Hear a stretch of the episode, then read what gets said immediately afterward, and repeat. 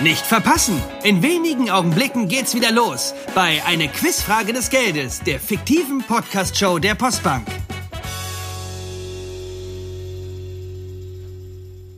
Na, klappt's bald?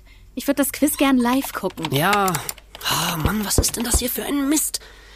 Dieses auf dem Laptop gegucke nervt. Wir brauchen endlich einen richtigen Fernseher. Ja, ja, und eine neue Couch. Das Gequietsche nervt und die ist zu eng. Aber wir sind hier nicht bei Wünsch dir was. Und dafür müssten wir den Urlaub ausfallen lassen oder mit dem Auto noch ein Jahr warten. Aber fürs Erste würde es vielleicht reichen. Darf ich mal? Hm, So. Wenn du online gehst. Ja, perfektes Timing. Hä? Hm, Da muss irgendwie die Verbindung abgebrochen sein oder so. So blöd bin ich ja auch nicht. Das wird sich gleich rausstellen. Bist du bereit? Quizmodus an? Klar. Oh, warte, ich hol mir noch eben eine Cola. Ja, lass dir Zeit. Ich glaube nicht, dass ich deine Hilfe brauche. Das wollen wir doch mal sehen. Herzlich willkommen zu Eine Quizfrage des Geldes, der Quizshow, bei der es um Geld geht. Und heute vor allem auch um die Frage, was man damit Schönes machen und wie zum Beispiel ein Privatkredit dabei helfen kann. An meiner Seite, wie jedes Mal vom Business Punk Podcast How to Spend It, Annalena Kopmann. Und damit kommen wir auch gleich zur ersten Frage für unseren heutigen Kandidaten Martin aus Detmold. Martin, was kann man nicht für Geld kaufen? A. Einen großen Fernseher. B. Eine Urlaubsreise. C. Die große Liebe. Ja. D. Hey, ein genau neues unsere Auto. Themen. Kommst du, Fabian? An den Fernseher. Zumindest nicht, wenn es nach dir geht. Na, Martin, ist die Frage so schwer? Willst du den Telefonjoker ziehen? Äh, äh, C? Liebe? Glaube ich. Habe ich mal irgendwo gelesen. Martin, das ist die traurigste Antwort, die hier je jemand gegeben hat. Aber immerhin hast du richtig geraten. Oder, Annalena? Klar, wahre Liebe ist nicht käuflich oder wahre Freundschaft. Aber für den Pärchenurlaub, die gemeinsame Wohnung, eine gemütliche Couch und einen großen Fernseher, auf dem man unsere Quizshow oder eine romantische Komödie schauen kann, ist Geld schon ungemein hilfreich. Da bist du ja. Äh, Hey, Vorsicht mit deiner Cola. Du kippst die noch über meinen Laptop. Hey, hey, echt mal. Ich will keine Colaflecken auf meinem Anzug. Hat. Hat er uns gemeint? Martin, hier kommt deine nächste Frage. Was bedeutet der lateinische Begriff Kredit? A. Auf Treu und Glauben. B. Haifisch. C. Geschenk. D. Geld stinkt nicht. Ah, Geld stinkt nicht. Das habe ich schon mal gehört. Das waren die alten Griechen. D. Das waren die Römer und es ging um eine Urinsteuer für öffentliche Toiletten. D ist leider falsch. Und das war's dann auch für dich, Martin. Schön, dass du dabei warst. Die richtige Antwort ist natürlich A. Kredit. Vom lateinischen Creditum. Das auf Treu und Glauben anvertraute. sag ich doch. Und du bist meine auf Treu und Glauben angetraute. Darf ich dir einen Kuss geben? Oh, na, wenn du so liebe Sachen sagst. Na, Vorsicht mit dem.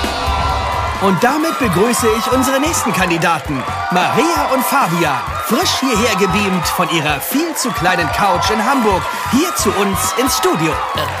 Maria, kneif mich mal. Au, lass das. Und? Bist du aufgewacht? Sind wir auf unserer Couch eingeschlafen und träumen? Nee, ich glaube, wir sind wirklich hier. Äh, hä? Wie geht das denn? Wie ist die falsche Frage? Warum ausgerechnet ihr ist viel wichtiger. Warum denn ausgerechnet ihr? Sehr gute Frage, Martin. Ich konnte das einfach nicht mehr ertragen, wie die beiden sich da über Marias kleinen Laptop gebeugt haben. Und früher oder später wäre ja doch noch die Cola im Computer gelandet. Also Fabian und Maria. A. Seid ihr dabei? Oder wollt ihr B. auf euer Sofa zurück? Ah, A ist natürlich richtig. Dann kann's ja weitergehen. Ihr habt ja gerade schon eine richtige Antwort gegeben. Kredit kommt vom Lateinischen das auf Treu und Glauben anvertraute. Vielleicht kann uns Annalena da noch ein bisschen was zu erzählen. Ja, der Begriff Kredit stammt ebenfalls aus der Zeit der Römer, genau wie Pecunia non olet. Geld stinkt nicht. Aber es geht hier, wie erwähnt, um etwas ganz anderes, nämlich das auf Treu und Glauben anvertraute. Man sieht schon an der Bezeichnung, dass dabei Vertrauen die größte Rolle spielte und echte Absicherung ersetzte. Die Römer hatten zwar schon ein recht umfangreiches Kreditsystem mit gesetzlich festgelegten Höchstzinsen und anderen Regelungen, sogar ersten Ansätzen zum Schutz von Gläubigern. Aber so richtig los mit Krediten im heutigen Sinne ging es erst im Mittelalter. Und auch seitdem hat sich natürlich jede Menge getan. Heute funktioniert das ein bisschen anders mit den Krediten, zum beiderseitigen Vorteil. Es gibt eine ganze Reihe von Mechanismen, die Treu und Glauben ersetzen und so den Kreditnehmer davor schützen, sich zu übernehmen und die Bank vor einem Platzen des Kredites. Da kommen wir gleich nochmal drauf zurück. Aber erst möchte ich noch ein bisschen weiter in die Vergangenheit gehen. Nach Mesopotamien um das Jahr 3000 vor unserer Zeit. Von dort stammen die ältesten Belege für Privatkredite. Und so kommen wir auch zu meiner nächsten Frage. Wofür wurde damals bevorzugt ein privater Kredit aufgenommen? A. Für den Hausbau. B. Für Saatgut. C. Für die Einbalsamierung verstorbener Verwandter. Oder D. Für ein neues Fuhrwerk.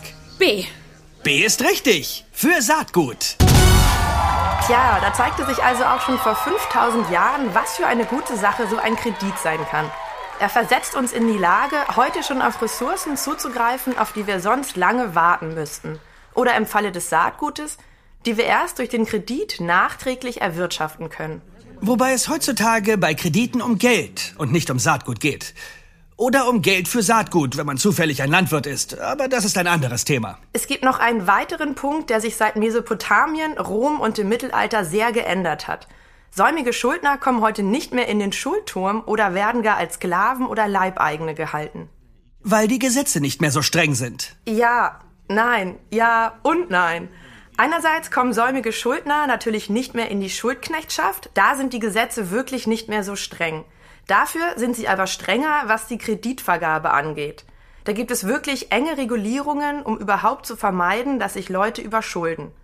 Du kannst nicht einfach zur Bank gehen und sagen, ich brauche Geld für einen Fernseher und dann kriegst du das, egal wer du bist und wie deine finanzielle Situation aussieht.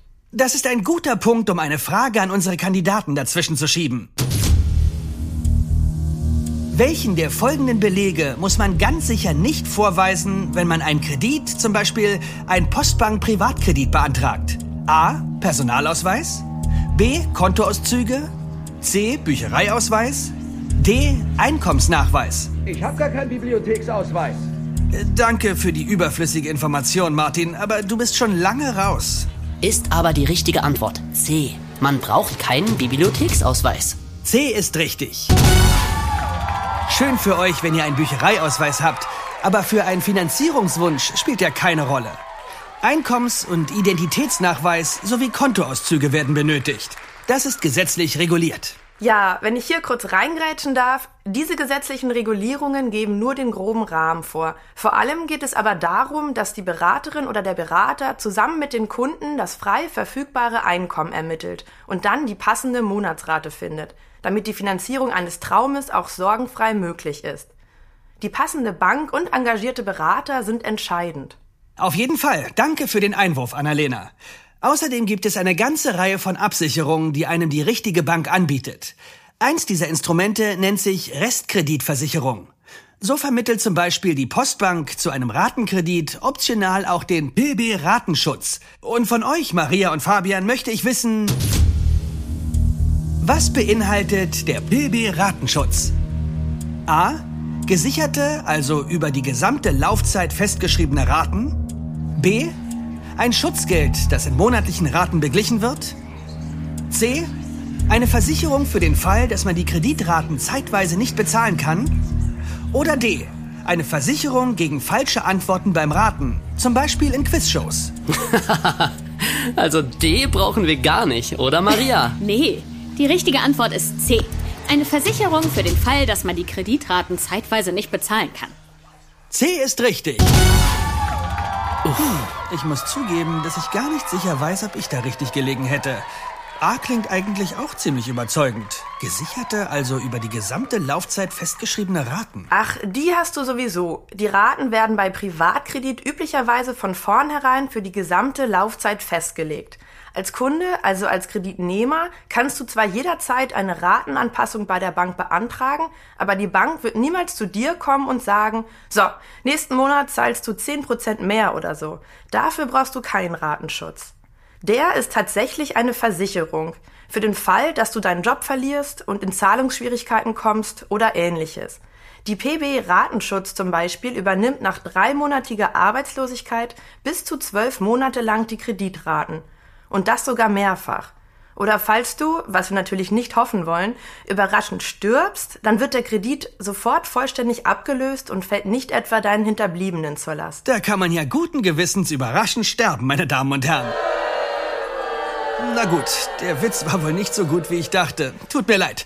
Kommen wir schnell zur nächsten Frage. Und jetzt wird es ein bisschen kniffliger. Wie ihr euch denken könnt, wird der Privatkredit heute nicht mehr ganz so häufig für Saatgut benötigt. Ich nenne vier Kategorien und ihr müsst sie in die richtige Reihenfolge bringen. Aufgepasst! Wofür werden Privatkredite heute oft verwendet? Beginnt bitte mit der häufigsten Anschaffung und sortiert bis hinunter zu am wenigsten häufigen. A. Unterhaltungselektronik. B. Ein Auto. C. Haushaltsgeräte. Oder D. Möbel. Ich wiederhole es nochmal. A. Unterhaltungselektronik. B. Ein Auto. C. Haushaltsgeräte. Oder D. Möbel. Boah. Auf jeden Fall geht's mit B los. Ein Auto, jede Wette. Und dann A. Unterhaltungselektronik. Weil wir zufällig einen neuen Fernseher brauchen oder weißt du das irgendwoher? Ich würde sagen D. Möbel. Weil wir zufällig eine neue Couch brauchen oder weißt du das irgendwoher? Das weiß ich irgendwoher und damit basta. Also B, D und dann A. Dein Fernseher, okay? Und du darfst bestimmen, was der letzte Buchstabe ist. H, H. Sehr witzig. Ähm, also B, D, A, C. Das ist richtig. Mit circa 59 Prozent werden die meisten Privatkredite für eine Autofinanzierung genutzt. Möbel liegen bei ungefähr 15 Prozent, Unterhaltungselektronik bei 13 und Haushaltsgeräte bei 11 Prozent. Und woher wusstest du das mit den Möbeln? Ähm, ich wusste nur, dass wir dringend eine neue Couch brauchen. Ja, ich sehe schon. Privatkredit ist genau euer Thema. Ich glaube, da brauchen wir gar nicht weiter bohren, sondern können direkt zur letzten und wie immer wichtigsten Frage springen. Wenn ihr euch für einen Privatkredit interessiert, dann ist die Postbank die Bank, die A. fetzt, B. hilft, C. Spaß macht, D. passt. D. D ist richtig. Postbank Privatkredit ist der Privatkredit, der passt. Obwohl er natürlich auch fetzt, hilft und richtig viel Spaß macht. Zum Beispiel, wenn ihr demnächst mit Popcorn im Heimkino sitzt, statt auf einen Laptop zu starren. Herzlichen Glückwunsch, Maria und Fabian. Ihr habt 1000 Euro gewonnen. Vielleicht hilft das ja schon ein bisschen für eure Wünsche. Und für den Rest wisst ihr ja, an wen ihr euch wenden könnt. Und damit verabschieden wir Maria und Fabian wieder auf ihre Couch und vor den Laptop-Bildschirmen. Macht's gut, ihr zwei!